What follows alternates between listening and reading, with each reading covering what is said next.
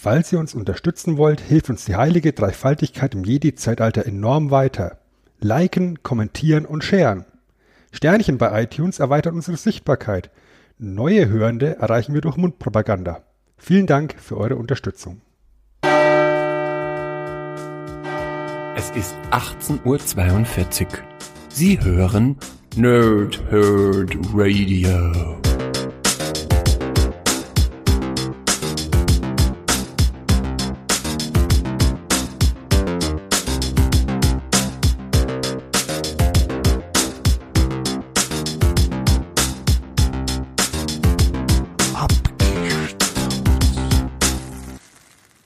Lange Tage und angenehme Nächte. Mein Name ist Sven, euer Hadavat Pompa Karana, Hürek Derdin Sogwi und vertretungsweise spreche heute ich gerne in Mikrofone.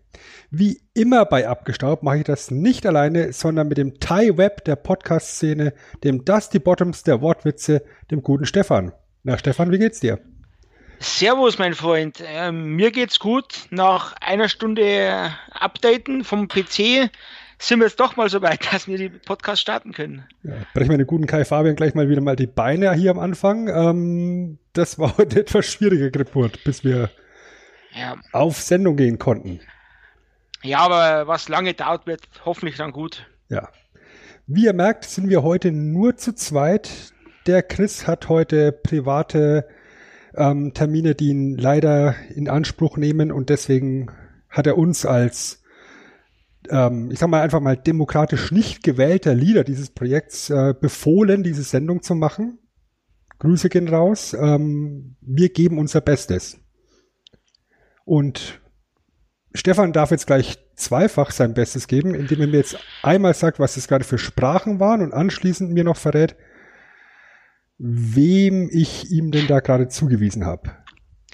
Du willst es nur sehen, wie ich gleich viermal hintereinander versage. Ja. Äh, also. Hadava Pomba Karana.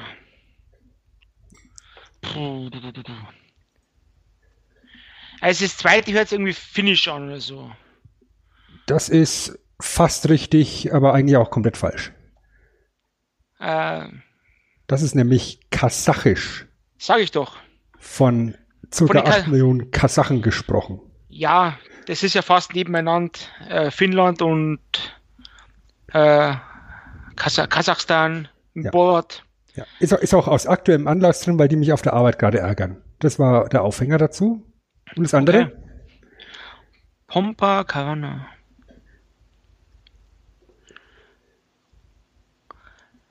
Hört sich irgendwie an wie Hakatonga, Wakatonga.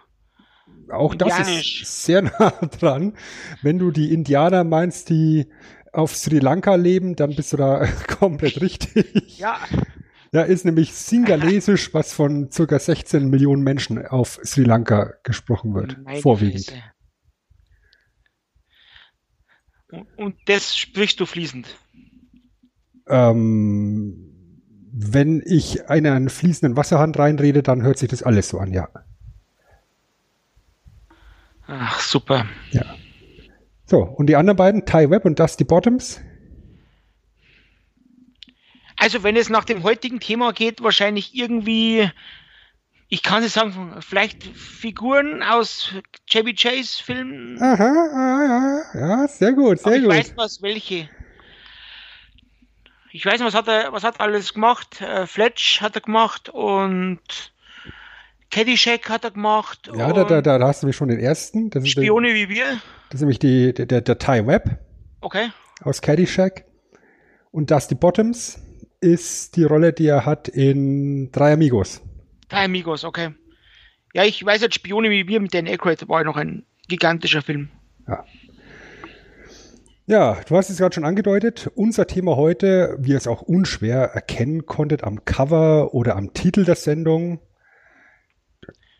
es weihnachtet sehr.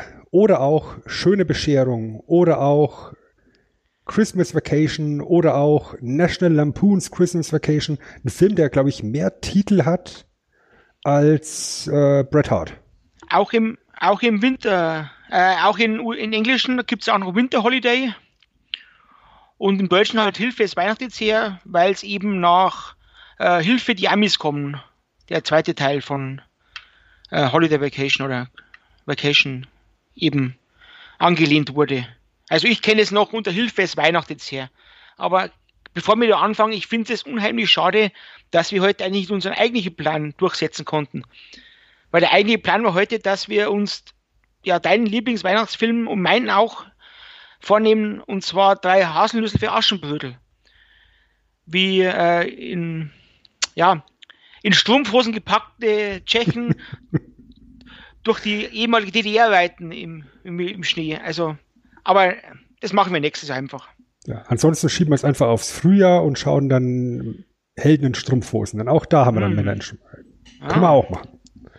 Ja, also habt ihr es gehört. Wir sind ja flexibel hier.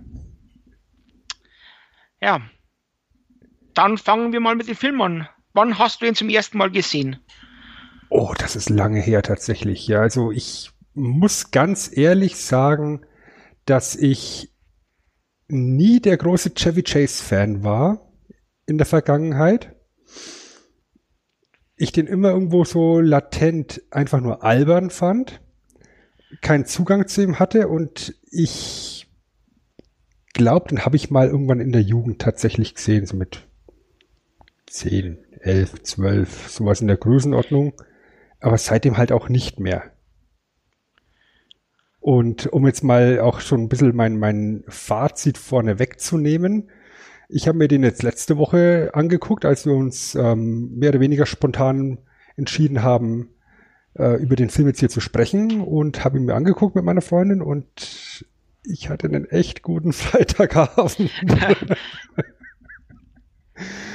Wie schaut es denn bei dir aus? Also ich habe ihn, glaube ich, seit Sonntag dreimal gesehen. also ich habe ich hab mir Sonntag angeschaut und ich war so kaputt, da bin ich die letzten 10 Minuten eingeschlafen. Und anstatt dass ich mir die letzten 20 Minuten nochmal anschaue, habe ich mir nochmal ganz angeschaut.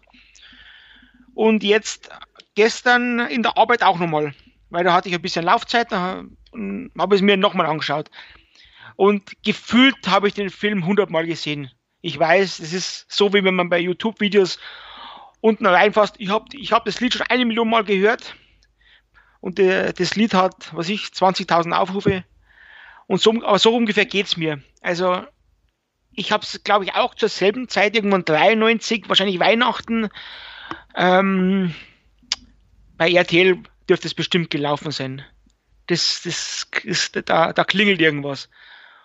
Und ich habe zu dir früher schon mal gesagt, äh, Kevin ist mein Lieblingsweihnachtsfilm, aber ja, das ist mein Lieblingsweihnachtsfilm. Weil es einfach, diesen Film kann man eigentlich nur Weihnachten schauen. Und Kevin allein zu Hause, andere Filme, wie auch gesagt, ja, ähm, wie heißt er, Stirb langsam, den kannst du das ganze Jahr anschauen. Und das kannst, das, das wenn du im Sommer anschaust, das, da, da ist man einfach nicht im, in der Stimmung, finde ich dafür. Mhm. Und ja, deswegen mein liebster Weihnachtsfilm. Also, und man merkt aber beim, beim, beim mehreren Schauen verschiedene Dinge erst. So, so kleine, ja, so kleine Fun Facts, wie man so schön sagt. Und dass dir der Film gefallen hat, wundert mich nicht, weil ähm, JB Chase, also Clark Griswold, wurde ja zum Schluss wortwörtlich an den Eier gepackt. Nicht nur emotional. genau. Ja, absolut. Und ich schaue ja mittlerweile Filme ja auch ähm, gerade unter dem Gesichtspunkt, ob ich den ja auch mit den Kindern gucken kann. Ähm, ob die den vielleicht zu albern finden oder ob die den von der Technik her langweilig finden. Ja, ich meine, es ist halt ein Film von 1989. Und die sind halt mittlerweile sehr CGI verwöhnt, muss man ganz klar sagen. Aber ich glaube, der Film würde Ihnen auch gefallen, weil er eben diese, diese Slapstick-Elemente hat, während wir Erwachsenen dann doch eher an der Antizipation, äh, an, ja genau, ähm, beziehungsweise auch an den ja doch sehr smarten Erwachsenen-Gags Spaß haben an die, ja, die, die bisschen schlüpfrige äh, Gags und so. Also mhm. ich glaube, wir, wir, zwei können uns wahrscheinlich eh einigen, der eigentliche Star ist äh, Cousin Eddie. Der einfach, alles was er sagt, ist irgendwie so dumm, dass es einfach lustig ist. Während, während Clark Griswold irgendwie einem auch leid tun kann, weil er eigentlich, wie, wie er am Anfang vorgestellt wird, der letzte große Familienvater ist. Ja, also für mich ist es tatsächlich über weite Strecken eine One-Man-Show von, von, von ja, Chevy Chase. Ne? Ich meine, ähm, alle anderen sind halt dann außenrum schmückendes Beiwerk. Ähm, Cousin Eddie, gespielt von Randy Quaid, ist dann halt noch der, der am, am ehesten sowas wie, wie ein Antagonist, wenn man so möchte. Weil er, weil er einfach alles verkörpert, was äh, Clark Griswold an Weihnachten eben nicht haben möchte. ja, aber es ist alles ähm, relativ friedlich, würde ich sagen. Also es, es ist keiner da, der, der wirklich böse ist in dem Film. Auch, auch, auch, auch, nicht, auch nicht der Chef von, von Clark. Ja, es gibt jetzt, ihm ist irgendwie auch keiner feindlich gesinnt, aber er hat trotzdem Gegner. Seine Gegner sind halt die Nachbarn, weil sie halt Yuppies sind und einfach mit, mit dem äh, ganzen Christmas, äh, also Weihnachtsschmarrn nichts mehr anfangen können.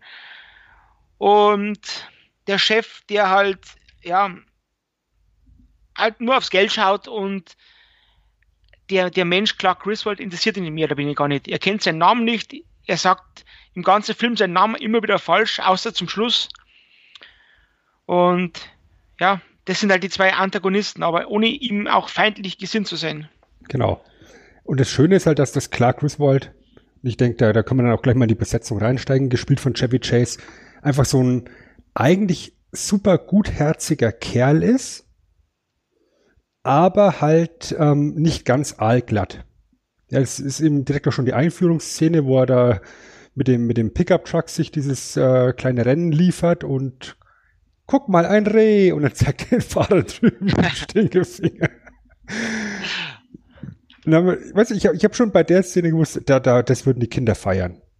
Hm. Ja, wie, die, wie diese ganze Familie da im Auto sitzt, auf dem Weg, sich einen, äh, ähm, einen Weihnachtsbaum zu schlagen.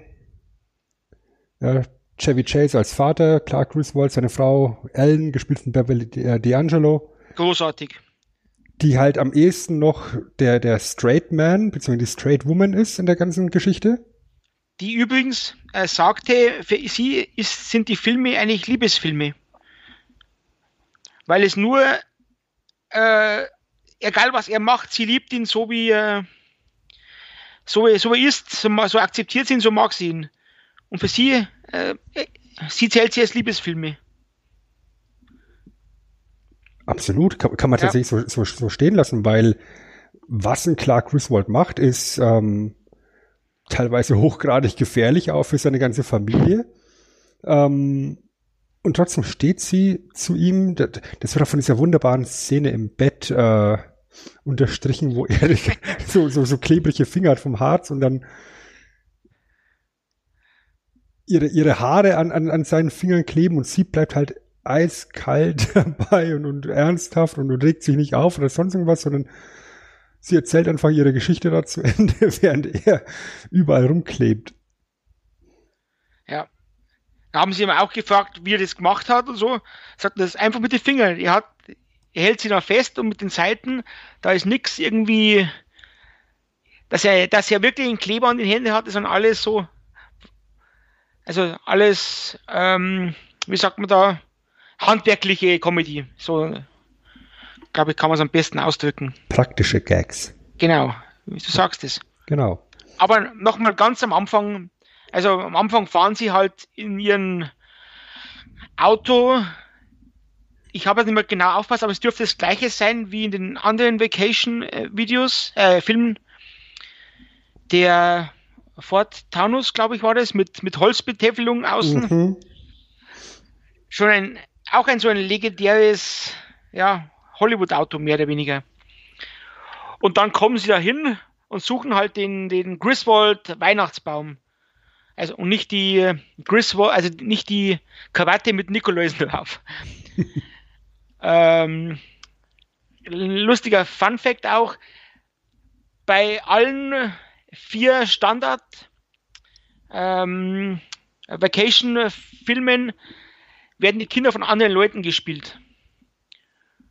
Und wurde immer durchgetauscht. Hier Juliette Lewis, die wir alle gut kennen. Und ja, John Galecki, den wir als ähm, äh, David aus Roseanne oder viel bekannt aus Leonard aus Big Bang Theory kennen. Und ich hab's erst vor zwei, drei Jahren erst gecheckt, fuck, das ist doch der. Weil er einfach noch so jung ist. Juliette Lewis, die hat sich, glaube ich, seitdem kaum verändert. Die hat ein Jahr später Natural Born Thrillers gemacht. Nee, äh, Natural Born Killers. Nee, die, der Natural Born Killers war 94. Was, 94? Zwei Jahre später hat sie Cape 4 gemacht. Ah, äh, richtig, richtig, Cape of 4. Also Cup der Angst, ja. Stimmt. Ich, ich, ich finde ich finde es so, so, so, so cool, wie sie dann da zu diesem, zu diesem Baum hinstapfen durch den Schnee und sie die ganze, ich spüre meine Beine nicht. und dann, vor der Hüfte abwärts, geh, geh erfroren. Und dann, dann schaut sie einfach nur noch aus, als ja. sie diesen Baum gefunden haben, wie, ja. wie, wie Jack Nicholson am ja. Ende vom Schein. Klar, sie schaut sie sich an, wenn die Augen wieder aufgetaut sind. Die Augen sind zugefroren. Und da finden sie diesen wunderschönen Baum da mitten, mitten auf der Lichtung, dieser perfekt gewachsene Baum mit der, mit der Beleuchtung aus dem Himmel runter, der, diese, diese gottgleiche Erscheinung. Ja. So wie der heilige Gral bei Monty Python. Ja, genau, genau. Ja, und dann kommt natürlich dann die Frage, die, die ich mir dann schon beim, beim Gucken auf dem Weg äh, gestellt habe. Dad, hast du eine Säge dabei? und dann, fährt, dann fährt er halt, äh, nächste Szene fährt er eigentlich wieder weg mit der entwurzelten Baum. Und da gibt es ein Plothole. Hat er einen gefrorenen Boden mit den Händen ausgegraben? Hast du dich bestimmt gefragt, du als so Cineast, der öfters mal mitdenkt. Also ich als jemand, der dieses Jahr sehr viele Bäume, Sträucher, Büsche und sonstiges Pflanzenreich entwurzelt hat, im, im knochentrockenen Sommerboden, ja, hat er bestimmt gemacht. Es gibt eine entfallene Szene, da kommt er zu einem hin, der wo Weihnachtsbäume verkauft und der hatte eine riesige Liste mit, äh, was war das, ähm, äh, der Preis wird nicht verhandelt und ähm, was war es noch? Ähm, jeder, nur ein, jeder, jeder nur ein Baum, der, jeder Baum, der umgeschnitten ist, muss bezahlt werden und so weiter. Und zum Schluss ist, bringt eure verdammte Säge mit. und da wollte er sich eine Säge kaufen und da gibt es eine ewige Diskussion wegen der Säge. Und im Endeffekt bringt er ihm noch eine Schaufel, weil er keine Säge, selber keine Säge hat. Und da kriegt er praktisch von dem Typ in Weihnachtsmann-Kostüm kriegt er eine Schaufel. Und das in den fallenden Szenen drin hat. Und ich glaube, das wäre ein, einigermaßen äh, sinnvoll zum Verstehen gewesen, wenn es da drin gewesen wäre. Das, glaube ich, hat eine Minute gedauert und so. Aber nichtsdestotrotz stellt sich immer noch die Frage, wie er dann diesen ausgebuddelten Baum zum Auto zurückbekommen hat. Ja, das ist ja, die hat ja da ein, ein äh, wie Tim Tim Taylor sagen würde, mehr Power. Da hat er ihn wahrscheinlich rausgezogen. Mhm. Aber es ist ja auch äh, Hollywood. Das, das geht schon schon. Ja, und das ist wirklich eigentlich die einzige Szene, wo sie mit dem Auto fahren. Und den Film davor sind sie gefühlt nur mit dem Auto gefahren. Ja, aber ich meine, das Auto brauchen wir auch nicht, weil das Haus ja im Endeffekt auch ein ganz, ganz äh, ausgezeichneter Spielplatz ist für den ganzen Film. Was übrigens das gleiche Haus ist, was ich jetzt in der, in der Recherche herausgefunden habe, wie für WandaVision verwendet wurde. Das weiß ich jetzt nicht. Also das Nachbarhaus ist halt von ähm, äh, sag mal es, äh, von, von Little Weapon. Little Weapon oder wie ich für das Kind gesagt habe, Little Weapon. Und da äh, hat ja Murtaugh gewohnt, Roger Murtaugh. Genau. Da, da, wo das Klo in die Luft geflogen ist. Das war das Haus der Nachbarn. Und die Nachbarn lernen wir dann, als sie wieder heimkommen, lernen wir sie kennen. fragen halt, wo der Baum hinkommen soll. Der passt dann nicht mehr in den Vorgarten. Und sagt, ja, der soll nicht im Vorgarten, der soll ja ins Haus. Und dann fragt halt er, ja, äh, wo, wo soll er jetzt wirklich hin? Er sagt, ja, bück dich, dann zeige ich dir. sagt, sagt, sagt halt er wieder, der Nachbar, der, wie heißt der, ähm, sie heißt Margot, er heißt Todd, Todd, genau. Ähm, wie, wie, redest du mit mir? Sagt er, ich habe nicht mit dir geredet, sondern mit deiner Frau. und das, das ist schon so, so ein, ja, ein, irgendwie ein kindisches Niveau, aber es, es, es funktioniert in, der, in dem Bereich, finde ich. Weil es halt nicht zu abgefuckt wirkt, aber trotzdem, ja, wie sagt man da, ja, ein bisschen die, an, an die Grenze geht, sagen wir mal so. Ja, es ist halt so ein kleines bisschen diese Anarcho-Beziehung zwischen den Griswolds genau. und, und ihren Nachbarn, ähm, die sich dann auch wie so ein roter Faden durch den Film zieht. Ja, wenn dann, wenn wir dann feststellen, ja, der Baum ist jetzt im Haus drin, ist noch eben eingebunden in, in Seilen. Er muss halt nur noch ein kleines bisschen ausgedünnt werden. und dann werden die Seile gekappt und das Ding klappt auf und zerschlägt das Fenster. ah, herrlich. Ja, parallel dazu ähm, sehen wir dann, dass, äh, dass, dass, dass Clark eben auch das Haus weihnachtlich dekorieren möchte. Ich, ich glaube, ganz wichtig ist, ähm, das ist, das wird glaube ich nur in so einem Nebensatz erwähnt. Das ist glaube ich das erste Mal, dass er das Weihnachtsfest für die ganze Familie ausrichtet, korrekt?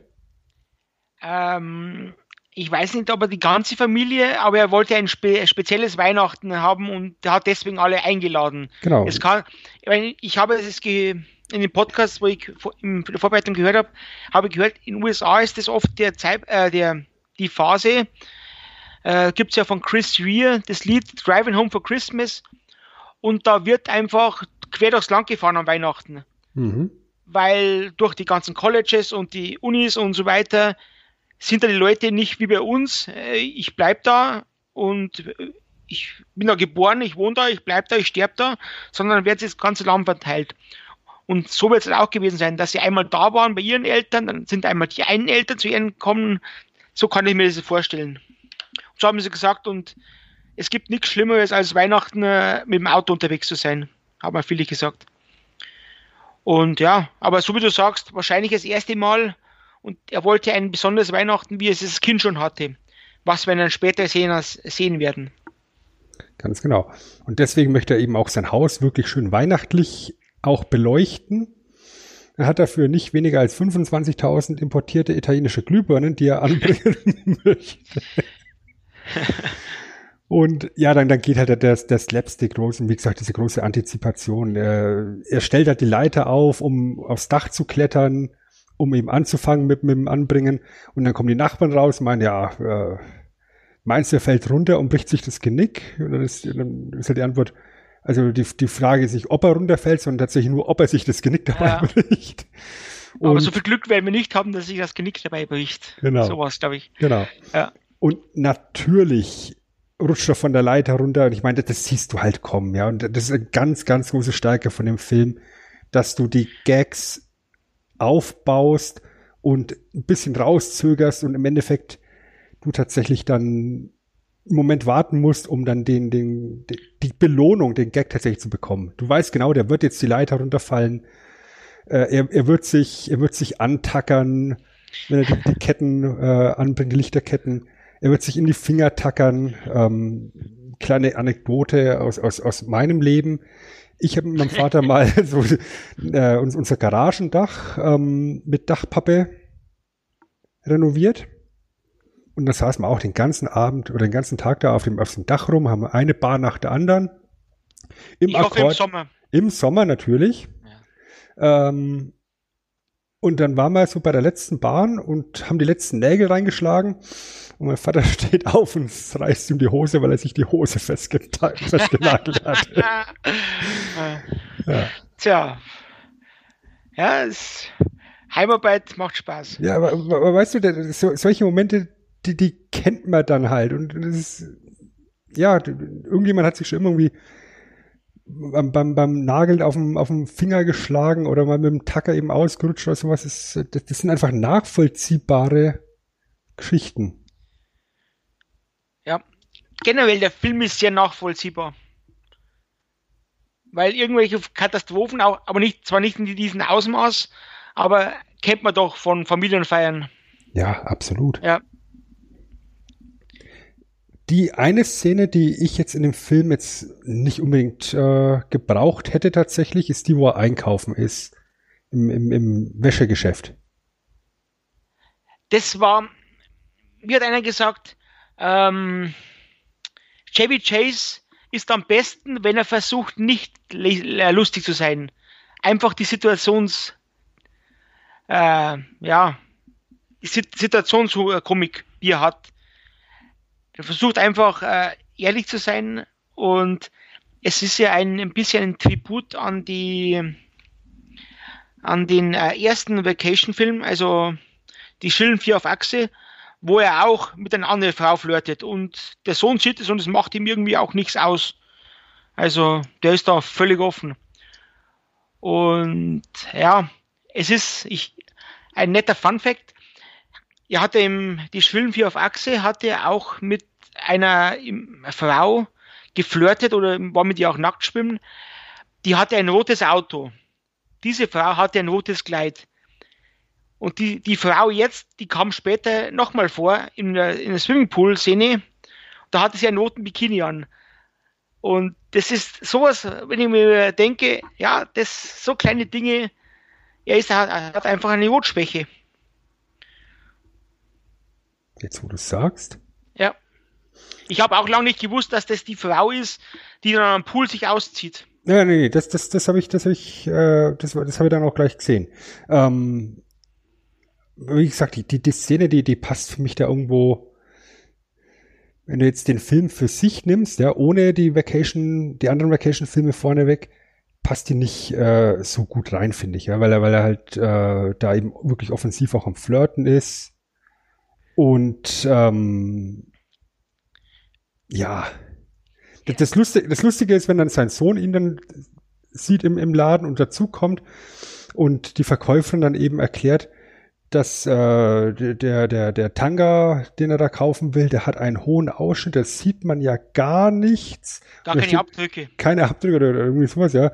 Und, und da steht sein Sohn neben ihm und sagt so, na Russ, man sieht keine Abdrücke. Russ? Was machst man, du? Man, man, man, man, man, man, man sieht keine Uprust, nicht wahr, Tuki? Im Englischen ist es aber besser, weil da heißt, im Englischen heißt es ja äh, nippy weather outside. Mhm. Also fröstelndes Wetter und so wurde aus so nipply. Ja, ja. Und das glaube ich, oder so haben sie gesagt in den Podcasts, ist auch in den amerikanischen Sprachgebrauch über, äh, überge, äh, ja, übertragen worden. So sagt man es am besten. Mhm. Dass man jetzt Nipply Wetter, das ist einfach Nipply Wetter, dass man es einfach so sagt. Und ja, es ist einfach, ja, der Film, wenn man es ehrlich ist, erfolgt eigentlich keiner großen Logik. Er geht von einzelnen Sketch zu einzelnen Sketch. Die einzige gefühlte Handlung ist die, dass er eigentlich nur auf seine Weihnachtsgratifikation wartet. Richtig, das, das ist im Endeffekt die, die einzige Rahmenhandlung, die wir haben. Ja. ja weil er halt auf der Arbeit irgendwie was, was, äh, so ein tolles äh, Nahrungsergänzungsadditiv erfunden hat und äh, jetzt auf, auf die tolle Weihnachtsgratifikation wartet, weil er schon in weiser Voraussicht, dass er da eine bekommen wird, 7.500 Dollar in einen Pool investiert hat, einen nicht gedeckten Scheck, der er dafür schon ausgegeben hat. Weißt du, er ist halt der Familientyp. Er möchte seine Familie überraschen, er möchte ihnen einfach einen Pool schenken, aber gibt halt Geld aus, was er im Endeffekt nicht hat dafür.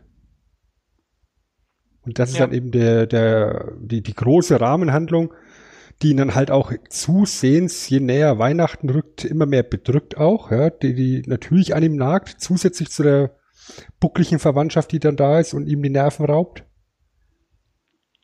Weil er halt da irgendwo auch seine Existenz äh, in Gefahr sieht. Das ist, das ist schon auch nachvollziehbar dann. Ja. Ja, dann, dann geht's halt, also die Weihnachtsgratifikation wartet ja. Und ja, der Chef, äh, äh, kommt dir der bekannt vor, der Chef? Also ich habe das Gesicht gesehen und habe gesagt, das ist, das ist irgendein, irgendein Murray. Ja, das ist der älteste Bruder von Bill Murray. Genau. Und ich habe das nie, nie gewusst. Und dann habe ich es im Podcast gehört, dann schaue ich das Gesicht, dann sage ich, wie blöd kann es eigentlich sein? Das ist ja, das ist ja zu ähnlich. Ja, weil es dann auch so ist, dass dieses ganze National Lampoon-Ding und, und, auch Chevy Chase mit seiner äh, Saturday Night Live-Vergangenheit, da hast du halt auch die üblichen verdächtigen 80er Jahre Komiker, ja. die, die da immer wieder genannt werden in ganzen Filmen. Ja, da hast du halt einen Dan Aykroyd, hast du jetzt vorhin schon gesagt, einen Harold Ramis, einen Bill Murray. Ja, die, die sind ja auch in diversen Chevy Chase Filmen mit am Start. Und dann hm. war mein erster Impuls, ähm, mal schnell schauen, welcher von den Murrays das ist, ob das vielleicht irgendwie ein Bill in einem, in einem auf alt gemake-upt ist aber ist tatsächlich eben sein älterer Bruder tatsächlich. Ja, also, ja, und dann geht's halt weiter und irgendwie schafft das halt doch. Oder, äh, ganz kurz zu, zu, zu dem Chef noch. Ja. Ähm, das ist auch eine Szene, die finde ich im Englischen, äh, hab, da habe ich jetzt hier die entsprechenden äh, Ausschnitte gehört, super unterhaltsam, wenn der Chef da mit seinen ganzen Adjutanten anmarschiert kommt. Mit dem äh, Ding, ähm, Brown Noses mit den Hinternküssern. Genau, genau. Ja, und die dann alle dann eben, also er, er sagt, er hat zu, zu Clark, er soll ihm einen Bericht schreiben in verständlicher Sprache. Und dann gehen sie ja weiter und dann, dann sagt er eben auf äh, im, im englischen Original zu den ganzen äh, Adjutanten dann so, Merry Christmas, Merry Christmas, Merry Christmas, kiss my ass, kiss my ass, kiss his ass. kiss your ass, kiss your Sehr schön. Das geht halt dann leider im Deutschen verloren. Ja, auch später äh, bei, dem, bei dem großen Abendessen, da geht auch noch viel verloren. Ja. Aber das ist halt. Ich finde es aber fast besser so, wie sie es teilweise bei Alf gemacht haben mit Dr. Brinkmann und sowas. Lieber macht man es so. Ja. Also Lo Lokalisierung ist dann, ja. ist dann doch wichtiger, als wenn man da irgendwie eins zu eins irgendwas überträgt dann, dann geht es halt weiter, dann kommt halt seine Familie, seine Eltern und seine Schwiegereltern. Oder auch, ihre auch. Eltern und, und ihre Schwiegereltern. Kannst jetzt sagen, wie, sagen, wie du willst. Ja. Wunderschöne Szene, wenn die, wenn die Familie eintrifft und, und es klingelt an der Tür so Ding Dong, Ding Dong. Ding dong. du weißt genau, oh oh, shit is on. das, das ist dir da was aufgefallen? Da ist irgendwie ein, ein, ein Schnitt drin, gefühlt. Da, da ändert sich der Film. Vorher ist irgendwie alles viele Feuer Eierkuchen. Es passiert zwar ein bisschen, ja, ihm passieren zwar etwas, etwas komische Sachen, aber bis dahin ist alles noch okay. Und sobald die Familie kommt, die Eltern und Schwiegereltern, ab da ist die Kacke am Dampfen. Ja, das ist ja immer so, weil er sich halt auch irgendwo den Druck macht, perfekt zu sein. Perfekt zu sein, ja. Er will ja seine, seine Eltern stolz machen und ähm, von seinen Schwiegereltern ihm gegenüber kommt halt überhaupt keine Sympathie. Also auch gerade sein Schwiegervater ähm, ist ja auch dann der Erste, der ihn irgendwie blöd anmacht, wenn Clark seinen, seinen Testlauf macht und die Beleuchtung einschalten will und es funktioniert nicht. Und alle sind so sichtlich enttäuscht und sein Schwiegervater kommt zu ihm so, von dir hätte ich eh nichts anderes erwartet, irgendwie sowas in der ja. Richtung. Hast eh nichts drauf. Ja, kommt später nochmal, also als er es endlich, letztendlich schafft, dass die Lichter brennen, sagt er auch, die kleinen Lichter blinken aber nicht. ja, genau. Das, also, so, das, sind, das sind so der, der, zweite Running Gag, weißt du, dass er dann eben diese Weihnachtsbeleuchtung ja fertig gemacht hat, er auch auf dem Dach oben äh, nochmal war, dabei er runtergerutscht ist, die Dachrinne abgerissen hat, einen Eiszapfen äh, aus der Dachrinne abgeschossen hat, die den Nachbarn die, die Stereoanlage zerschossen hat. Und das als er dann eben diese, diese Beleuchtung anmacht und es funktioniert nicht, ja, bis man, bis man eben drauf kommt, oder dass, bis seine Frau dann eben merkt, das ist der Lichtschalter in der Garage oder sowas. Ja, in der Garage war es, weil er alles natürlich auf einen Lichtschalter gelegt hat. Natürlich. Und äh, ja, zu, zu, ganz kurz ähm, zu der Stereoanlage. Im Original war es ein CD-Player. Und wenn man sich die Zeit anschaut, 1989, äh, CD-Player war damals schon ein bisschen teurer. Mhm. Also ich weiß nicht, was das heute zu vergleichen wäre. Äh, ja, PS5 eher nicht, aber irgendwie so ein 2 Meter UHD Curved äh, Real 3D Gedöns-Film mit 5.1 Anlage, 7.1, sowas, 9.1, ich weiß nicht, was da gibt. Sowas wäre heute vergleichbar. Es war ewig teuer früher. Ja. Und das ja, wurde nur mal so dargestellt, dass sie, dass sie, ja, die einfach zu viel Geld haben, auf gut Deutsch. Mhm. Wie gesagt, dieser, dieser, dieser Slapstick mit dem Lichtschalter, mhm. den kennt man halt auch von El Bundy. Da gibt's, hm. gibt's, gibt's auch eine, eine vergleichbare Episode. Ähm, aber, da, aber ich glaube, da, da werden wir irgendwann noch mal reden. Schätze ich mal. Mit Sicherheit. Ja, ja. auch, auch, auch ähm, nachdem ja der erste Versuch nicht funktioniert und sein Vater zu ihm hinkommt und sagt, mein Sohn, ich an deiner Stelle würde jede einzelne Glühbirne jetzt testen, denn du weißt genau, wenn eine nicht funktioniert, funktionieren sie alle nicht. und er will klar geben, seinen Sohn dort äh, mit, mit, mit einspannen und er, und er macht den alten Chevy Chase Gag und äh, ja. deutet auf dem Arm und so, wo, wo keine wo, wo, keine Uhr ist. Also äh, ja. sorry, ich habe einen Termin, ich muss weg. Hausaufgaben Hausauf machen, ja. auswandern. Und dann kommt eine Szene, da wo er seine ganzen äh, Außendeko demoliert er, er tritt den, äh, den Weihnachtsmann weg und die Rentier tritt er weg und er schlägt mit der Hand gegen den Weihnachtsmann und bricht seinen kleinen Finger. Mhm. Das ist auch sowas, was ich erst im Nachhinein äh, erfahren habe. Und deswegen tritt er dann eben auf die, auf die Dinger ja. weiter ein und das ist so überzeugend in dem Moment, dass es einfach im Film gelassen haben. Das fand, das fand ich cool. Ja. Ja, und wie gesagt, dann der, der zweite Anlauf, nachdem der Lichtschalter äh, zufällig dann gefunden worden ist, ja, nicht von ihm eben, sondern von seiner Frau, ähm, und endlich das Haus erleuchtet wird und in der ganzen Stadt das Licht ausgeht und im benachbarten Atomkraftwerk der zweite Reaktor zugeschaltet werden muss. also, Halleluja. Ja. Und dann stehen sie alle da und, und, und schauen sich dieses wunderschön beleuchtete Haus an und auf einmal steht Cousin Eddie daneben. ja, die Nachbarn werden geblendet schütten den Wein auf den Teppich und die eigentlich, die wollen eigentlich nur zu zweit ihre Ruhe haben. Die wollen, die wollen keinen Streit, die wollen nichts machen. Sie wollen einfach nur ihre Ruhe haben, die Zeit miteinander genießen und werden unfreiwillig im Opfer.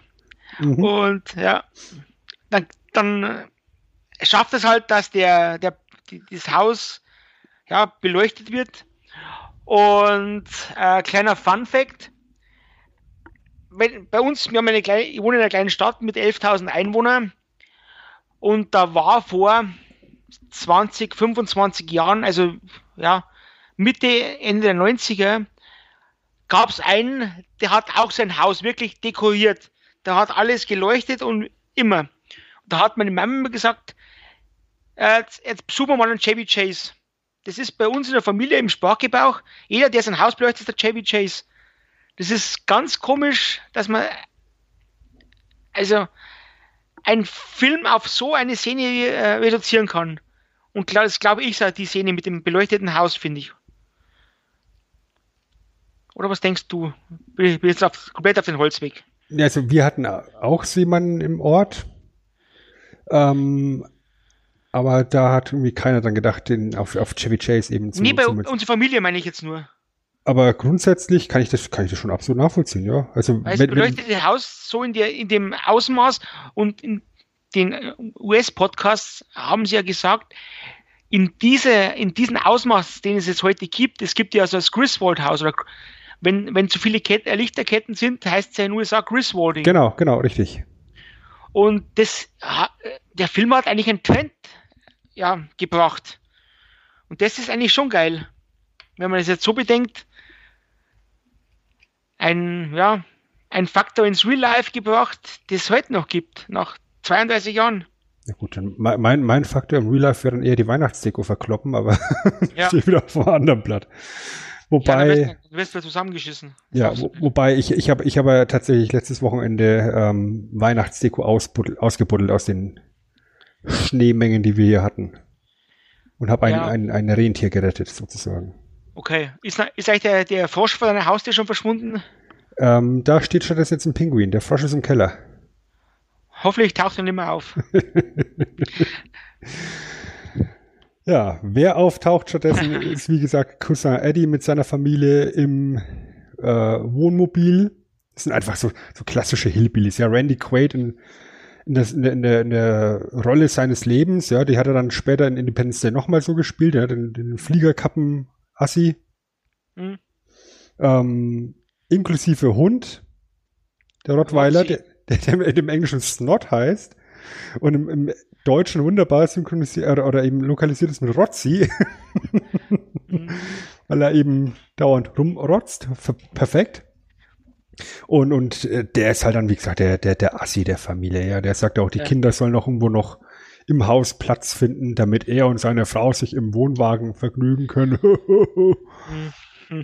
ja, und äh, ich, ich finde es dann auch so, so schön, wie er und, und äh, Clark dann eben im Wohnzimmer sind, ein Glas Eierpunsch trinken, Eggnog halt, ne?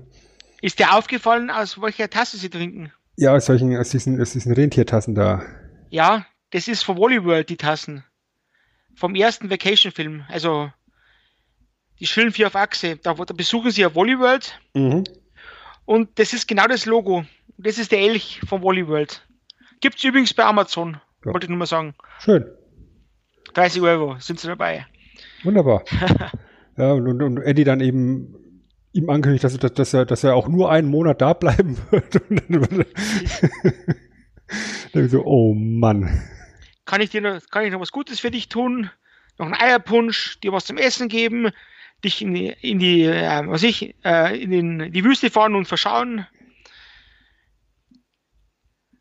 Oder äh, zurücklassen und einfach verschauen, glaube ich, sagt er sogar. Ja. Englischen also, sagt er, leave you for dead. Ja.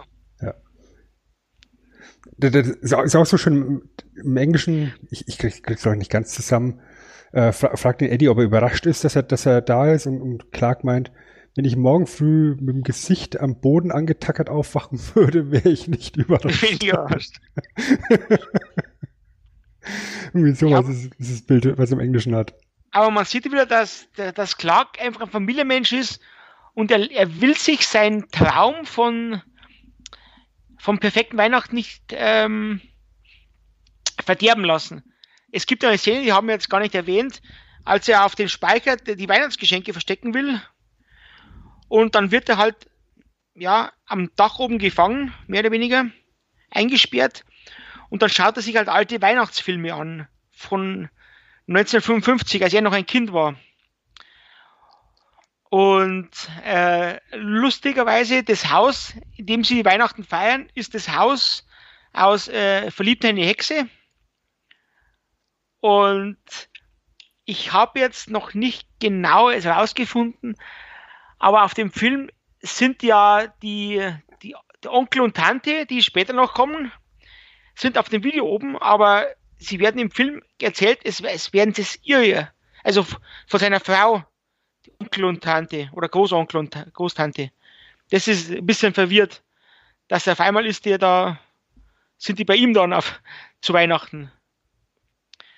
Also das ist, also wirklich auch eine der schönsten Szenen, da kommt das Lied von Ray, äh, Ray Charles und das ist wahrscheinlich die, die schönste Szene und das ist wahrscheinlich der Grund, warum das er alles so durchzieht und einfach nicht früher mal austickt, glaube ich. Glaube ich tatsächlich auch. Das, das ist auch das Schöne an diesem Film, dass er auch immer mal wieder so, so stille Momente hat.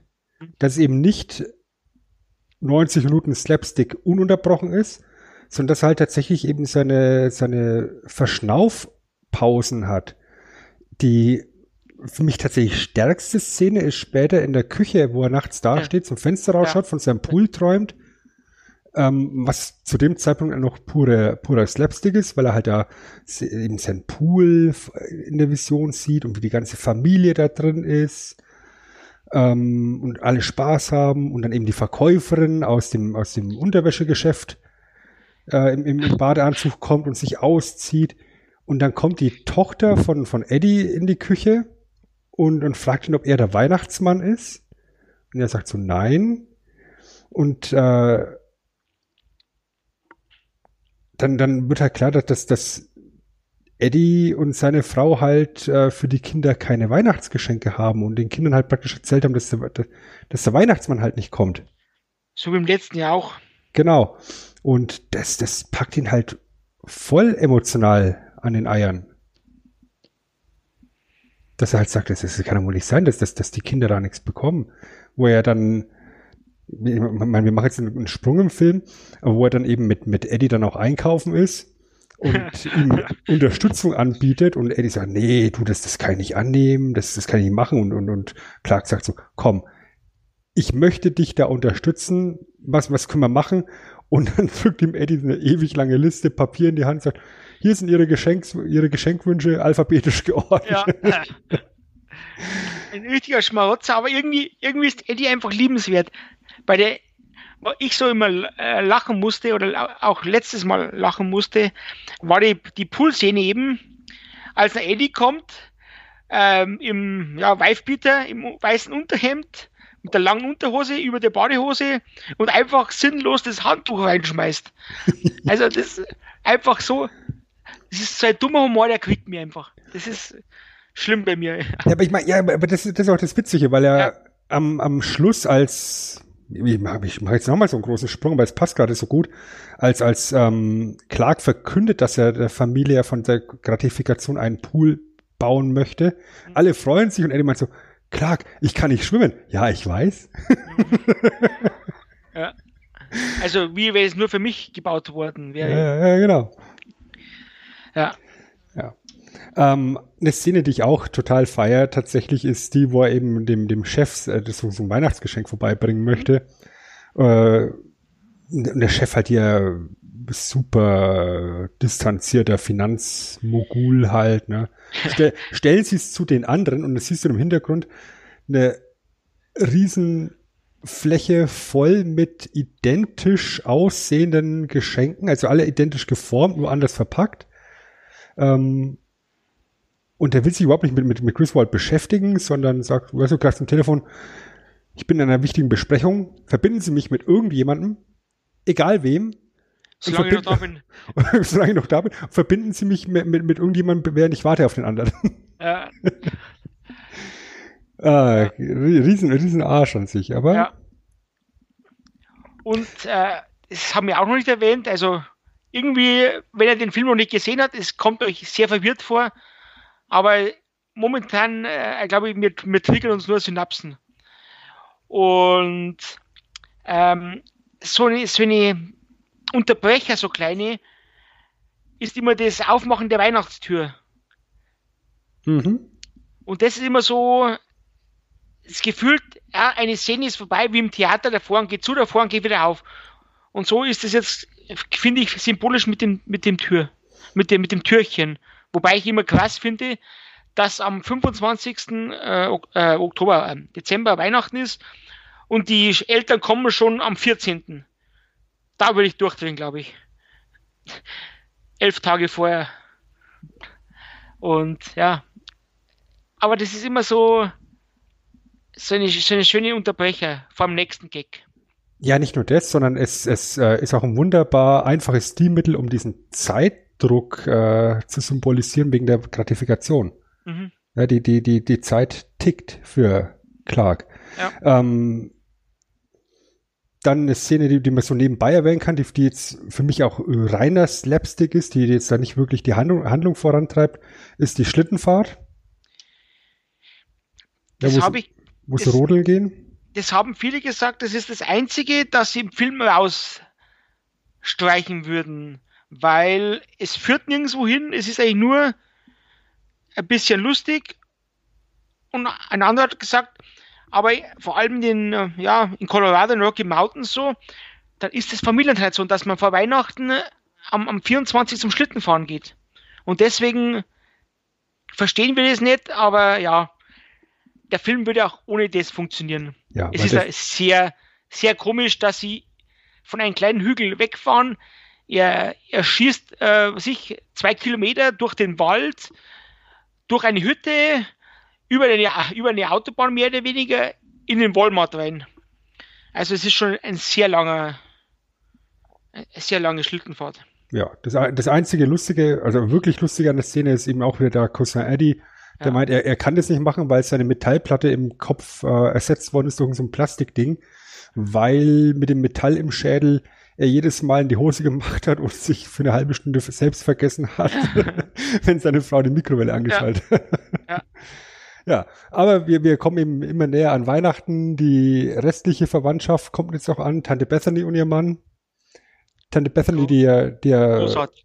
Die, sind, die zwei sind irgendwie, sie ist so liebenswert, aber äh, das, da habe ich auch viel Kritik gehört, weil sich halt John Hughes über demente Leute lustig macht. Fand ich jetzt nicht, aber da haben halt manche gesagt, das ist ein bisschen grenzwertig. Ja, also sie ist halt die alte Tante, Ja. die halt eben, wie gesagt, ein bisschen dement ist, auch nicht mehr so gut hört. Und, und äh, ihr Mann mit dem Toupet, das ist halt dann äh, der, der praktische Humor mal wieder. Hm. Ja, die, die finde ich eigentlich ganz witzig tatsächlich. Ja, Die, die Tante, die, die, die Schauspielerin von der Tante ist ähm, übrigens die Originalstimme von Betty Boop damals. Ol- und Olivia Oil. Genau. Das ist äh, natürlich dann eben auch nochmal so, so eine Verbeugung vor so einer tatsächlich sehr wichtigen. es war, ihr auch, es war auch ihre letzte Rolle und die Frisur erinnert auch an Betty Boop. Ja, ja. Und ich, ich finde es also schön, wie sie dann diese ganzen Geschenke mitbringt und ihnen in die Hand drückt und das Paket bewegt sich dann und hat sie einfach ihre Katze eingepackt. Äh, auch großartige praktische Comedy, als er das Paket äh, schüttelt mit der Katzen, mit dem Katzengeräusch. Ja. ah, f- frag mich, was mit der Katze noch passiert. Ja, was passiert denn noch mit der Katze, Stefan? Ja, also es geht weiter. Es, es kommt das Essen und unter dem Tisch ist der Hund, der einfach, einfach mal den Knochen rauswirkt, den er irgendwo aus der, irgendwo aus der Mülltonne ja, gefunden hat. Sie packen halt den, den Truthahn zu lange rein und der auch eine für diese Zeit eine großartige ja, Special Effect, wie der Truthahn so aufgeht und wie so ein, ja, wie sagt man da, Wie fast so ein- über, über Alien, Ja, wie, wie so ein Alien, genau, das Ja. auch. wo so aufgeht und dann einfach der, der Truthahn sehr ledig ist. Und da essen sie und, und schmatzen und äh, Ellen, Ellen, seine Frau, ist halt so, da schmeißt, da schießt immer das Fleisch weg und schiebt die leere Gabel im Mund. Das sind auch so kleine Dinger, die einfach Ja, oder, oder, oder diese ganze, diese ganze schlotzige Zeug, was sie sich dann auf die, auf die Teller packen, diese ganze Gelee-Zeug und, und dann reichen sich ja die Schüsseln weiter und, und Eddie probiert erst mal, bevor er weiterreicht, weißt du, und steckt einen Finger rein und so. Oh, das ist einfach so eine, so eine wunderbar eklige Szene tatsächlich. Ja. Aber es, auch das, das passt irgendwie wieder rein. Ja, wenn, wenn die alle am Essen sind, nagt die Katze im Nebenraum An Lichter, Stromkabel an. an der Lichterkette und zieht das, die Lichterkette raus. Genau. Clark Und- merkt, dass, die, dass, die, dass die, der Weihnachtsbaum aus ist, sucht den Stecker und steckt ihn wieder ein. Und was passiert dann? Nichts. Das ist, das ist das Brillante, ja? das ist Antizipation. Du erwartest, oh oh, die Katze hat die Kabel gefressen. Er steckt den Stecker rein und es passiert nichts. Er steckt den zweiten Stecker rein und unsere, unsere Erwartungshaltung wird befriedigt und die Katze wird gegrillt. Das war übrigens eine Szene, die sie gedacht haben, das, die schneiden sie einfach raus, weil es wirklich, ja, wie wir es beim letzten Mal nicht gesagt haben, mit, ähm, äh, Hokus Pokus, als die Katze überfahren wurde, da haben sie wirklich gedacht, das müssen sie rausschneiden. Aber bei der Testverführung haben die Leute gesagt, das ist die lustige Szene des ganzen Films. Und dann, dann, ist, dann ist es okay, wenn die Katze stirbt, wenn die Leute lachen. Ja. Ja. Spaß ist immer trotzdem Ja. macht. Genau. Und ja, Und dann ist es ja so, dass, dass sie, dass sie vorm Haus ja so, eine, so einen riesen Müllhaufen dann im, im Laufe des Films antürmen. Ja, also die, die kaputte Weihnachtsdeko, die, die er zertreten hat und den, den, den Schlitten, den er kaputt gefahren hat. Und jetzt kommt der, der Sessel mit der, mit der draufgebrannten Katze, wo Eddie meint, äh, kann ich ihn noch haben? Der ist, ja noch, der ist noch gut. ja. Was hat er gekostet? äh, ja. Und dann geht's halt weiter. Dann raucht halt der, der Onkel, raucht halt von dem Baum äh, eine Zigarre und es kommt zu einer Verpuffung, weil der Rotzi ja vorher das ganze äh, Wasser rausgesoffen hat. Aus, aus der Baumbewässerung quasi. Mhm. Aus der der, Schüssel und- der Staubtrocken, der Baum. Genau, der ist staubtrocken weil, weil einen Tag ohne Wasser da stand. und da ist so eine, danach ist so eine Szene, wo, wo der Film kippen kann. Wo er einfach dann komplett durchdrehen kann, aber er besinnt sich eines Besseren irgendwie. Er lässt es nicht an den Leuten aus, weil er eine perfekte Weihnachten will, sondern er, er schnappt sich seine Säge Äh, nee, g- Ganz kurz, bevor, bevor, Ja. bevor, bevor du weitermachst, ähm, die, die Szene, wo, wo, der- wo der Onkel den Baum abfackelt, die ist aus cineastischer Sicht sehr smart gefilmt. Ja? Also du siehst halt wieder, wie der, wie der Baum kaputt ist und du siehst die Reaktion von Clark, wie er erstmal mal im Baum und dann im selben Moment dann erkennt, der Onkel brennt. ja, Ja, und, und du hättest es natürlich auch einfach filmen können, ja, wie der Onkel brennt. Aber das Erste, was du eben siehst, ist die Reaktion von, von, von Clark. Ja. dass, dass, er, dass er dann eben trotz, mein schöner Baum ist weg, ähm, sich dann doch drauf besinnt, seinen- diesen Onkel zu retten, indem er ihn wegspiert. Hm. Und vor allem der Onkel merkt das selber nicht, dass er brennt. Ja. Er reißt den Vorhang weg und nimmt das Branddecke her. Perfekt. Ja, so mache ich es auch immer. So. Und dann kommt die Kettensäge. Dann kommt die Kettensäge. Die hat er vorher schon mal gehabt, als er den, praktisch die Wurzel vom Baum weggeschnitten hat, vom ersten. Und da hat er sich ja passend mit einer, mit einer Eishockeymaske gekleidet und sieht aus wie Jason Voorhees. Mhm. Äh, naja, auch sein, sein kleines bisschen unter, also ein bisschen, ja, wie sagt man da, Verbeugung vor den, vor den vor anderen Filmen, glaube ich, kann man es am besten sagen. Naja. Und dann schneidet er halt vorm Haus, oder vom, glaube ich, vom Nachbarn den Baum um. Nachbarn vom Nachbarn. Die Nachbarn liegen im Bett, haben den Teppich gereinigt, wollen eigentlich nur Ruhe haben. Da sagt sie, ach, eigentlich könnten wir nächstes Mal doch mal einen Baum haben. Klirr. Und im Moment kracht der Baum durchs Fenster. Oder, oder wenn er sein Sohn rausgeht, also wenn Rusty rausgeht und versucht mit ihm noch mit ihm zu reden und er lässt einfach die Kettensäge aufdröhnen, so, äh, danke fürs Gespräch, Dad.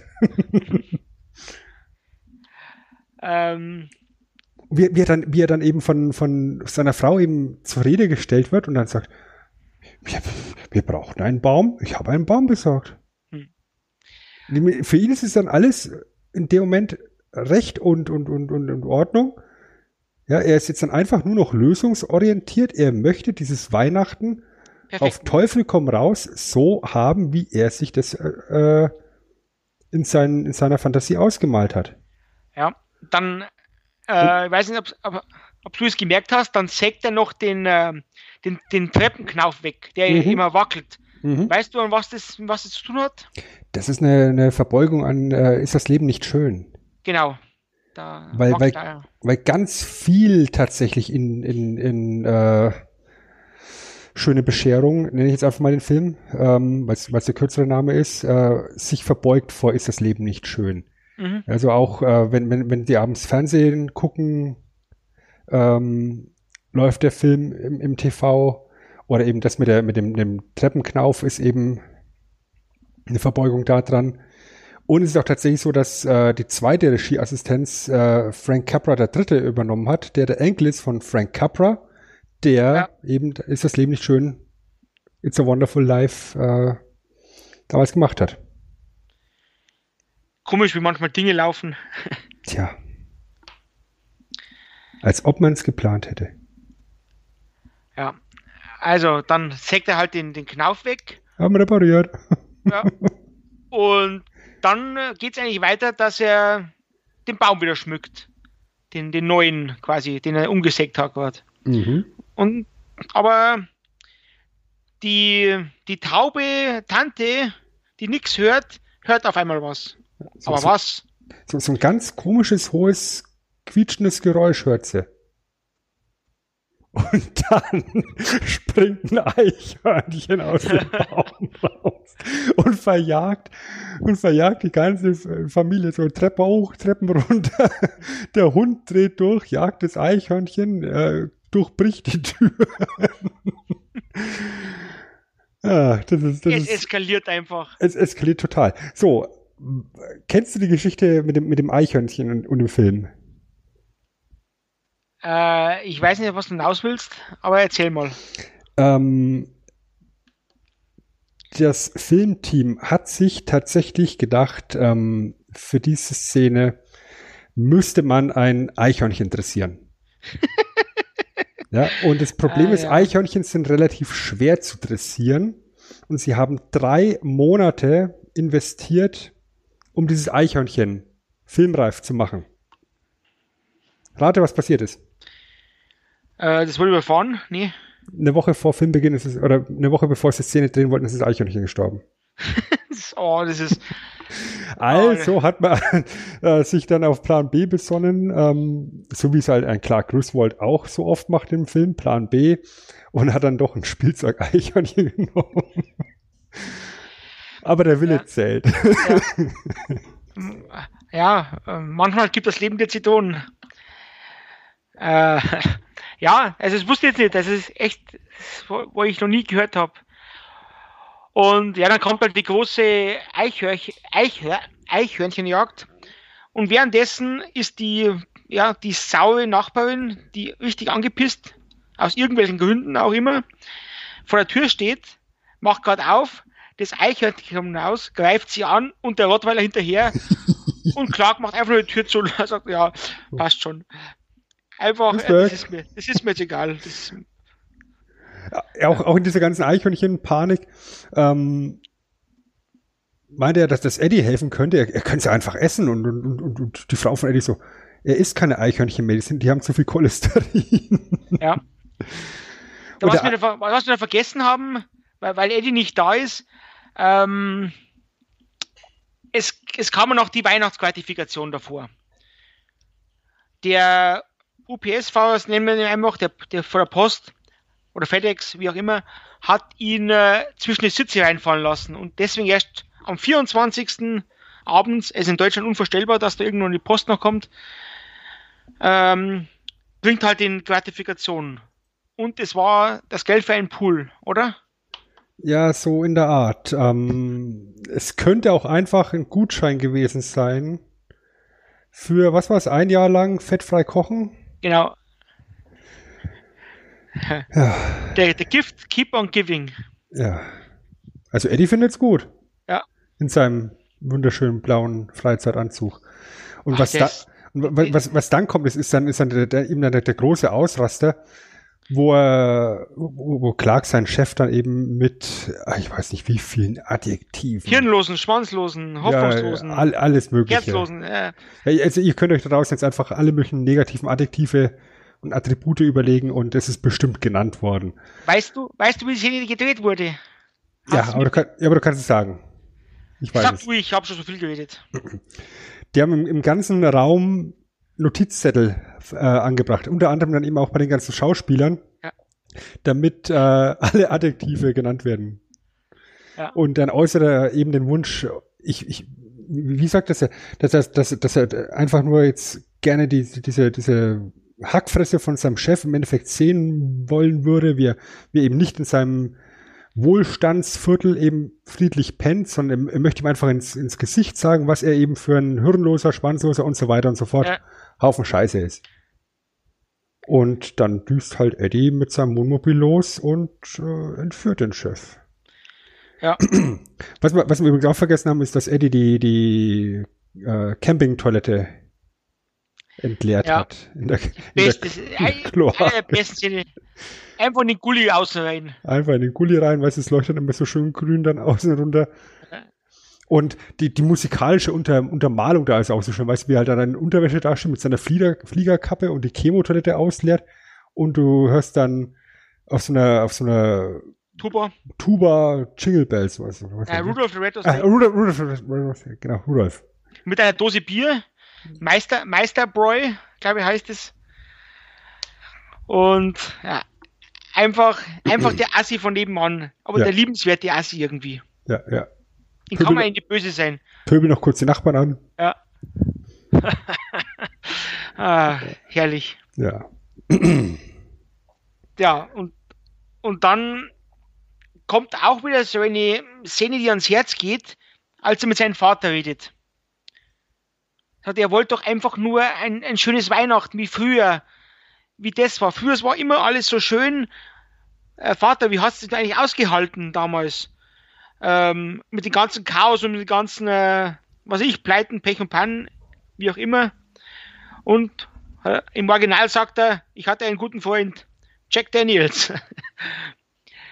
Also da sieht man halt, dass es von seiner Familie auch nicht so immer gepasst hat, aber er ist immer, ja, immer nur das Schöne gesehen hat. Und das wollte er auch, dass seine Kinder das, das Schöne am Weihnachten sehen und nicht den ganzen, die ganzen Wahnsinn außenrum. Genau. Und wahrscheinlich, hätten die Kinder das auch alles gar nicht so wahrgenommen.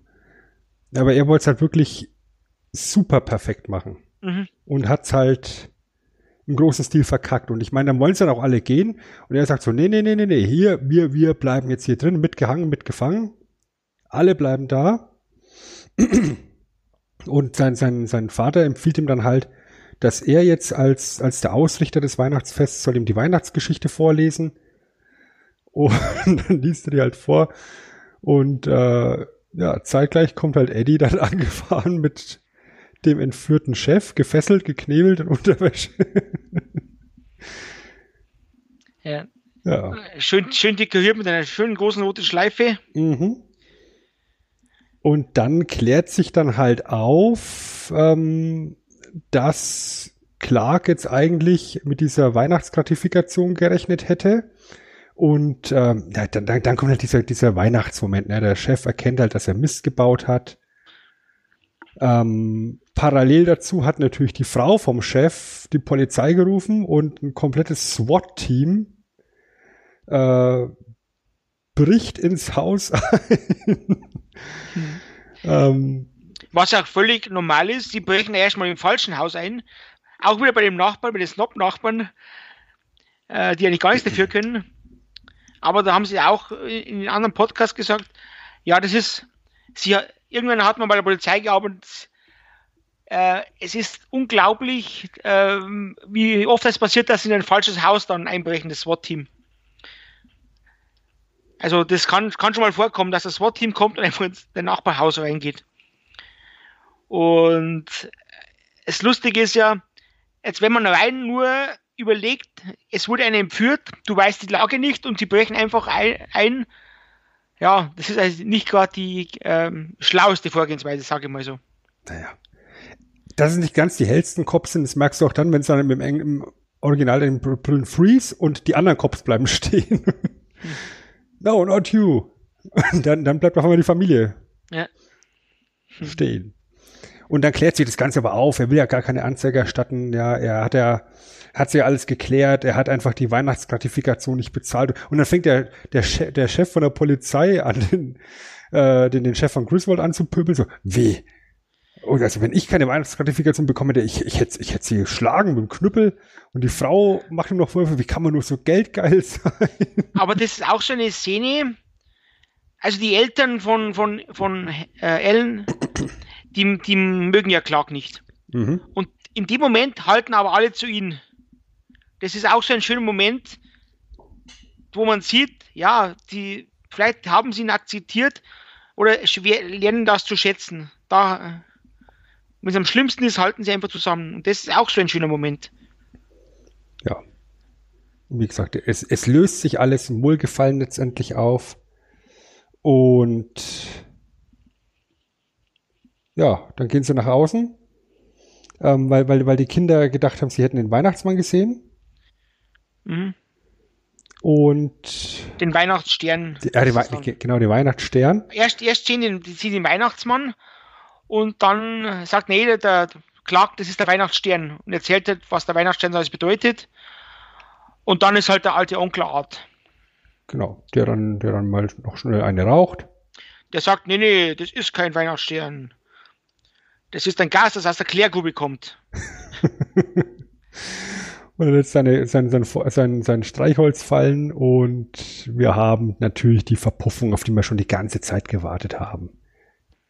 Ja, seit dem Moment, in dem äh, Eddie sein Chemoklo dort ausgeleert hat, warten wir doch nur drauf, dass das Ding in die Luft fliegt.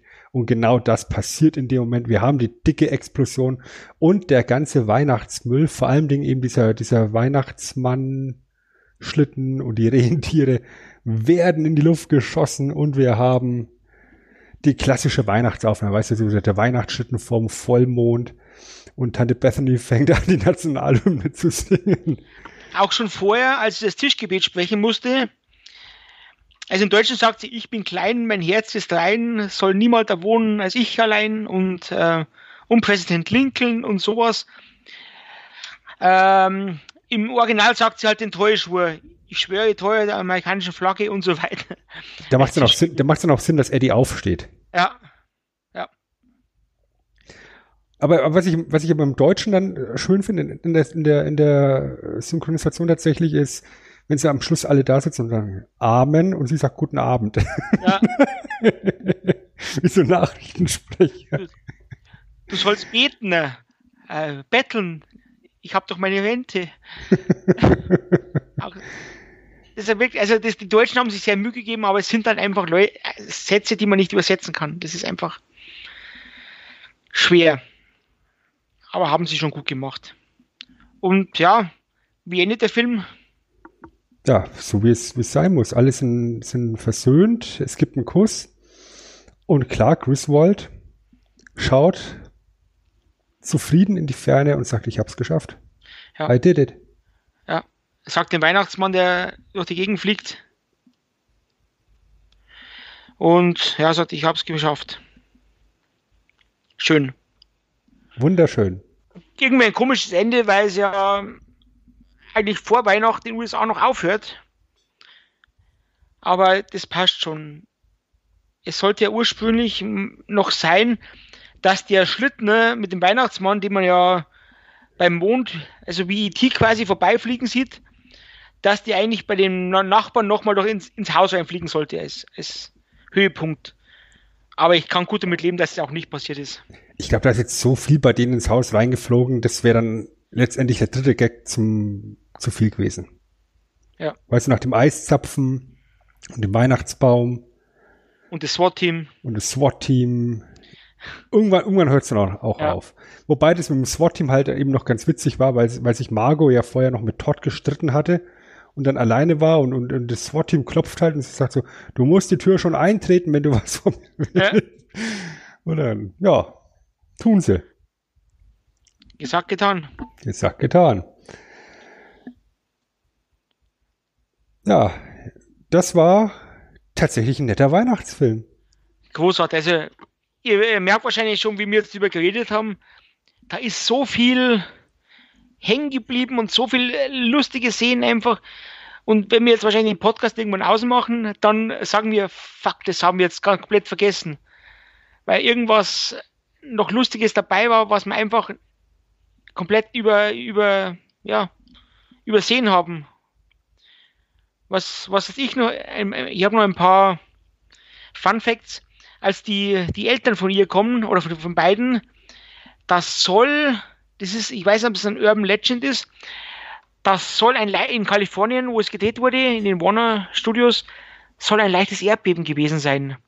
Mhm. Und da sieht man ja, die Kamera wackeln, was sollte man sehen, aber man, die Leute, man sagt einfach, ja, es kann ja auch sein, dass das praktisch symbolisch nur gemacht wurde, dass als die Eltern und Schwiegereltern kommen, dass seine Welt erschüttert wurde, mehr oder weniger. Also das ist eine urbane Legende. Das was, kann, das kann gut aus, ja. gut sein, ja. Ähm, was keine urbane Legende ist, um das mal aufzugreifen, ähm, du hattest jetzt vorhin mal so ganz nebenbei den Namen John Hughes erwähnt, das ist nämlich derjenige, der das äh, Drehbuch geschrieben hat. Jein.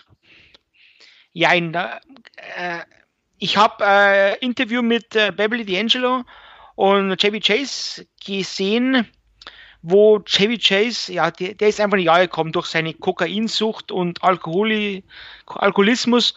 Und ich glaube, er ist ziemlich gebrochen, weil er auch bei Saturday Night Live ja die, die glorreichsten, äh, ja, wie sagt man da, Umfaller hatte.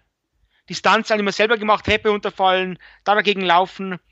Und da hat er einiges mitbekommen und er war ja auch jahrelang Alkohol- und Kokainkrank und er wirkt einfach etwas verwirrt und er hat gesagt, es stammt von einer Geschichte von John Hughes, die er 1980 geschrieben hat. Äh, das heißt Vacation 59 oder 55, weiß nicht genau, ich glaube 59. Mhm. Was im, im, im National Lampoon erschienen ist. Genau. In diesem Satire-Magazin. Genau, aber ähm, am Original, also am, am, Drehbuch hat er nicht geschrieben. Wir haben, sie haben nur den Namen draufgepackt, weil äh, dann glaube ich, haben sie gesagt, dann wurde es eher produziert, wenn jemand wie John Hughes da seine Finger im Spiel hatte. Aber das wurde auch nicht aufgeklärt und das hat er halt nur gesagt. Also er hat nicht das Drehbuch geschrieben, John Hughes. Gut. Aber es ist halt, ist halt, ist halt auch Chevy Chase. Aber steht als sein Name drauf, ne? wie auf so vielen anderen erfolgreichen 80er Jahren Komödien. Ähm, Regie ist geführt worden von Jeremiah S. Chechik. Ich hoffe, ich habe den Namen jetzt richtig ausgesprochen. Der spontan noch einspringen musste, weil der ursprüngliche Regisseur für den Film Chris Columbus gewesen wäre. Aber Chris Columbus direkt auch am, am, zu Beginn der Dreharbeiten, schon am ersten Tag, so wie es sich anhört, äh, festgestellt hat, er kann einfach nicht mit Chevy Chase arbeiten. Und hat einfach hingeschmissen und hat dann befürchtet, seine Karriere wäre damit äh, zu Ende. Ähm, stattdessen hat dann wohl auch John Huster seine Finger mit dem Spiel gehabt und hat ihm dann ein Drehbuch zugeschustert für so einen kleinen Film, den ihr vielleicht draußen auch kennt, der nennt sich Kevin allein zu Haus. Den haben wir in abgestaubt Ausgabe 22 besprochen. Ähm, Vor zwei Jahren. Und hat ihm halt äh, ordentlich äh, Erfolg eingebracht. Also es war keine schlechte Wahl von Chris Columbus, den anderen Film zu übernehmen. Ähm, aber Jeremiah S. Chechik hat hier mit äh, Christmas Vacation definitiv keinen schlechten Film gehabt. Es war, war auch tatsächlich ein Erfolg, hat 25 Millionen Budget gehabt, 73 Millionen Dollar ungefähr eingespielt, ist in Deutschland auch tatsächlich nie in die Kinos gekommen ich glaube, äh, 2010 oder irgendwann ist mal reingekommen. Genau, 2009. genau zeitnah gar nicht. Äh, es ist in Deutschland direkt eben auf, auf Kassette rausgekommen. Videokassette und im, im Fernsehen ausgestaltet worden und ist dadurch eben zu so einem Kultfilm geworden, ja, wie wir es ja halt so oft besprechen hier im Rahmen von Abgestaubt, die Kultfilme des sogenannten. Und ist dann effektiv erst im Dezember 2015 zum ersten Mal in die Kinos gekommen. Also mehr als 25 Jahre nachdem der Film ursprünglich erschienen ist, hat er sein deutsches Kinodebüt gefeiert. Das ist auch ein netter kleiner Fun Fact. Ja.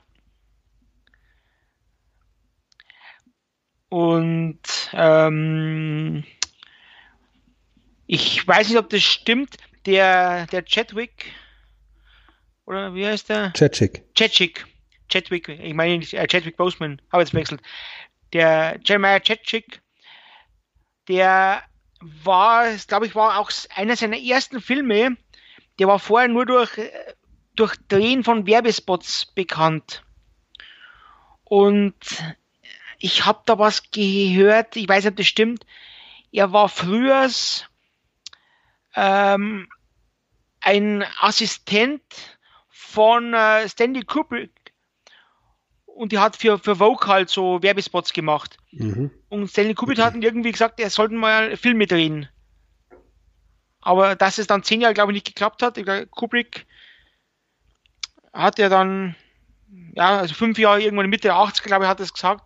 Bis da hat es einfach noch ein bisschen gedauert. Aber ich habe das hundertprozentig stimmt. Ich habe es auch noch gehört.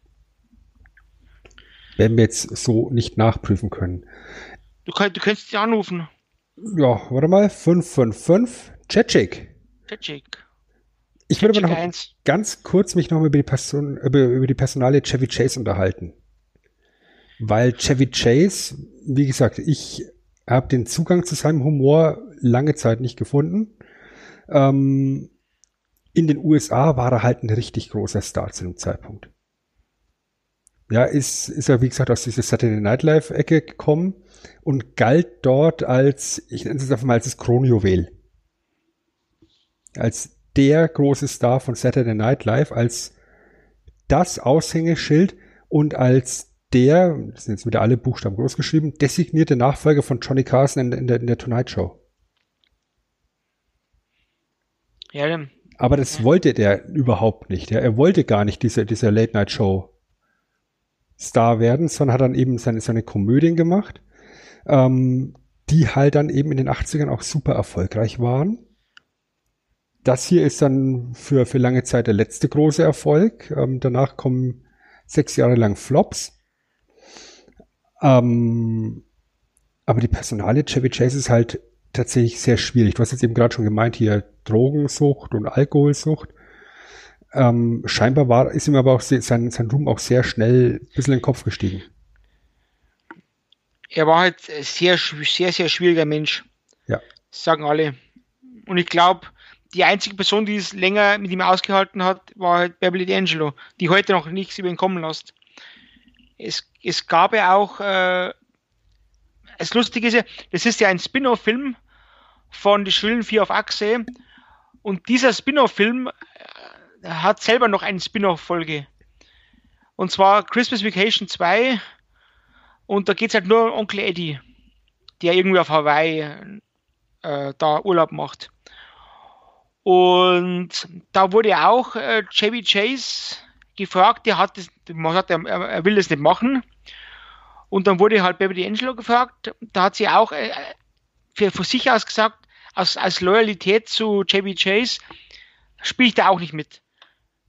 Äh, weil es ist ein Schmarrn, wenn seine Frau mitspielt, aber äh, und er nicht. Weil sie, sie gehören zusammen, sind eine Einheit. Das ist auch sowas Schönes, finde ich. Mhm. Aber er war halt sehr, sehr schwierig und man sieht ja jetzt, dass er auch keine Erfolge mehr so groß gehabt hat. Nach den, ich glaube, das glaube ich, dürfte fast sein letzter großer Hit sein. Also, das, das hier noch und dann kommt erstmal eine ganze Weile lang nichts mehr. Aber ja, wie, wie eben gesagt, diese, diese persönlichen Probleme, die reißen ihn dann natürlich dann auch runter. Ja, haben wir, Äh, hast du sonst noch was? Ich habe noch eine, ein, ein, ein, eine kurze Geschichte. Mhm. Ähm, in den ähm, anderen Vacation-Filmen gab es immer einen großen Vater-Sohn, Vater-Sohn-Gespräch. Und auch in diesem Film war ein großes Vater-Sohn-Gespräch. Da wurde äh, John Galecki gefragt, ob er das drin haben wollte. Ich frage mich nur, dass der so viel mh, ja, Macht hatte, wie auch immer. Aber er hat gesagt, er findet es ein Quatsch, er will es nicht drin haben. Und es war wirklich so eine tiefgreifende Szene, wo ihm quasi das Leben erklärt. Und er, bei, er hat gesagt, er beißt sich heute noch in den Arsch, dass er, den, dass er dagegen war, dass das in den Film kommt. Und ja, das ist vielleicht noch nett zu erwähnen. Und jetzt glaube ich, fällt mir echt nichts mehr ein. Jetzt habe ich, mein Hirn ist leer. Also ist, ist halt immer wieder, ist zwar nie etwas drin, aber jetzt ist es besonders leer. Gut, ich denke, dann haben wir auch äh, uns ausgiebig über den Film unterhalten. Und ich denke, es sollte jetzt jedem, der es gehört hat, hier klar sein, dass wir da eine ganze Menge Spaß drin hatten. Es, war- es war auch, weiß jetzt auch kein, kein überaus langer Film, es ist halt so, so ein schöner, klassischer 90 Minuten Abendspielfilm, kurzweilig, den kann man sich angucken. Und ähm, ist auch irgendwie kein äh, klassischer Film an sich. Also große Handlung ist da ja weit, weit gesucht. Es ist einfach nur äh, viel, viel Slapstick, äh, viel Unterhaltung und irgendwie kann man sich, wie du im Auftrag schon gesagt hast, früher fand man die, die, die, die Slapstick-Einlagen cool und heute fühlt man sich irgendwie dahin versetzt in Familienfeiern oder so. Weil irgendwo jeder kennt, wenn man eigentlich nur das Beste will und irgendwo herrscht dann wieder Chaos. Also, finde ich. Und äh, die Moral von der Geschichte. Ja, Stefan. Die Moral Ah. von der Geschichte? Ähm, die Moral von der Geschichte. Äh, Weihnachten ist eine schöne Jahreszeit.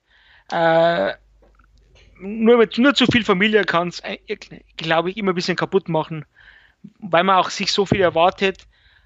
Aber der Film ist absolut großartig und unterhaltsam und für mich, es gehört einfach zu Weihnachten dazu. Es, ich glaube, seit 25 Jahren schaue ich mir den jedes Jahr Weihnachten an. Das ist, es gehört einfach dazu und ja. Und auch 2022 werde ich den Film mit Weihnachten sehen. Meine Moral der Geschichte ist, ähm, selbst bei all der Weihnachtsbeleuchtung, die meine Herzallerliebste hier aufgestellt hat, sind wir noch ein Dreck gegen die Griswolds. Ähm, der Film hat eine schöne Message. Ja, es ist äh, letztendlich äh, ist es der gute Wille, der zählt. Ja, versuch's nicht nicht nicht äh, auf Teufel komm raus perfekt zu machen. Mach es einfach so, dass, dass es schön ist. Ähm, und es wird einfach äh, gewertschätzt. Bleib einfach dir selber treu.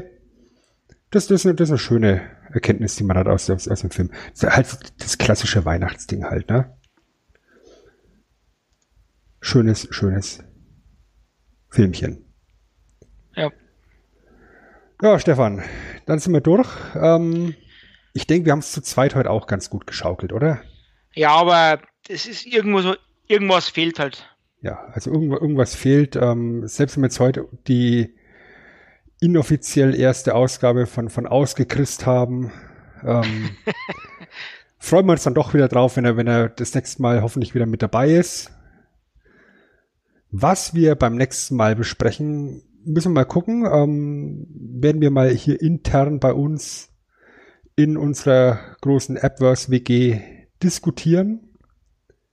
Aber da fällt uns mit, mit Sicherheit irgendwas ein, was äh, euch da draußen an den Empfangsgeräten auch gefallen wird. Ähm, ja, ich würde mal sagen, wir kommen zum Schluss an der Stelle. Und ja, Stefan, wird es Zeit, dass wir uns verabschieden. Ja, aber ja, willst du nicht noch äh, etwas in den Schrank packen oder kommt das noch? Ja gut, dann mache ich meinen Schrank. Ja, dann Mach dir erstmal den Schrank. dann mache ich meinen Schrank auf. Das ist ja normalerweise der Moment, wo mich der Chris hier hinführt. Heute äh, mache ich das alleine. Ich mache meinen Schrank auf. Ich pack zum letzten Mal im Jahr 2021 den Staubwedel da rein. Zum ruckig-zuckigen Geldkoffer für das abgestaubte Powerkippel Chris und mich, den Toaster für Norbert und eine Gemüsereibe für Stefan. Äh, während ich den Schrank angucke, muss ich äh, noch ganz kurz erzählen, ich habe es total abgefeiert, dass Geh aufs Ganze wieder lebt. Aktuell habe ich mir natürlich auch sofort anschauen müssen. Aber das nur am, am Rande. Der rot-blau-grüne Schildkrötenpanzer im Bananenmantel steht natürlich immer noch im Schränkchen. Neben der Dose Katzenfutter von Melmark, ein paar Boxhandschuhe mit einem Maschinengewehraufdruck vorne drauf, einer Krone für die Königin und jetzt heute ganz frisch fürs Weihnachtsfest für Clark Griswold kommt da mit rein ein abgefackelter Weihnachtsbaum mit 25.000 in Reihe geschalteten importierten italienischen Lampen drauf. Ach, du machst es ja einfach nicht leicht. ah, ja, haben wir ein Jahr geschafft, oder? Haben wir ein Jahr geschafft tatsächlich. Und es, es freut mich tatsächlich sehr, dass wir eben diese Regelmäßigkeit jetzt äh, haben, die wir haben, dass wir als Projekt gewachsen sind mit den neuen Formaten, die wir mit reingebracht haben, mit abgetaucht, mit abgekämpft, mit abgeschreckt. Und vor allen Dingen freut es mich, dass wir jetzt eben auch personell gewachsen sind, dass, dass du jetzt da mit an Bord bist, dass wir die Nicole eben jetzt auch für abgeschreckt mit ans Mikrofon holen konnten, die ja ansonsten wie keine zweite unser Social Media Game für der unsere Twitter Gott ist. Unsere Tante Bethany. Danke, Nicole. Dann müssen wir natürlich auch noch Danke sagen an den Chris, der die ganze Technik normalerweise im Hintergrund macht, ähm, der dafür sorgt, dass wir so gut klingen, wie wir klingen, der dafür sorgt, dass wir erscheinen, äh, was auch meistens reibungslos funktioniert. Ähm, auch an der Stelle nochmal vielen Dank, Chris, und bis hoffentlich sehr bald wieder. Ja, und dann muss ich mich natürlich bei dir bedanken, Stefan, dass du dir die Zeit genommen hast. Für dich immer, Sven. Dass du dir diesen Film angeguckt hast, dass du, dass du dich da durchgesetzt hast, dass ich mir diesen Film angucke. Hm. Und dann bedanke ich mich natürlich auch noch äh, das ist diese ewige Dankessagerei ab zum Jahresende. Ja. Bei allen Hörenden da draußen, auch bei allen Nicht-Hörenden da draußen, aber die Hörenden, äh, die hören es jetzt halt auch, dass ich mich bei denen bedanke. Ihr habt zum Anfang der Sendung schon gehört, äh, verratet einfach allen euren Freunden, dass es uns gibt, damit wir noch mehr Hörende haben, die Spaß mit uns haben können. Ich sage an der Stelle ein letztes Mal Danke für eure Unterstützung an alle aktiven und passiven, die an diesem Projekt, an diesem Appverse beteiligt sind. Danke fürs Jahr 2021. 2022 geht's weiter. Versprochen.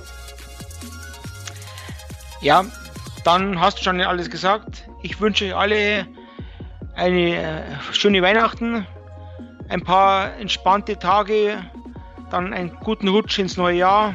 Bleibt gesund bleibt uns treu, bleibt immer gut gelaunt und staubt auch selber mal was ab. Und ich glaube, äh, noch nie hat, er, hat es die Möglichkeit gegeben, dass man einen Podcast so perfekt beendet wie mit diesen Worten von Kusa Eddie. Frohe Weihnachten! Das Scheißhaus war voll.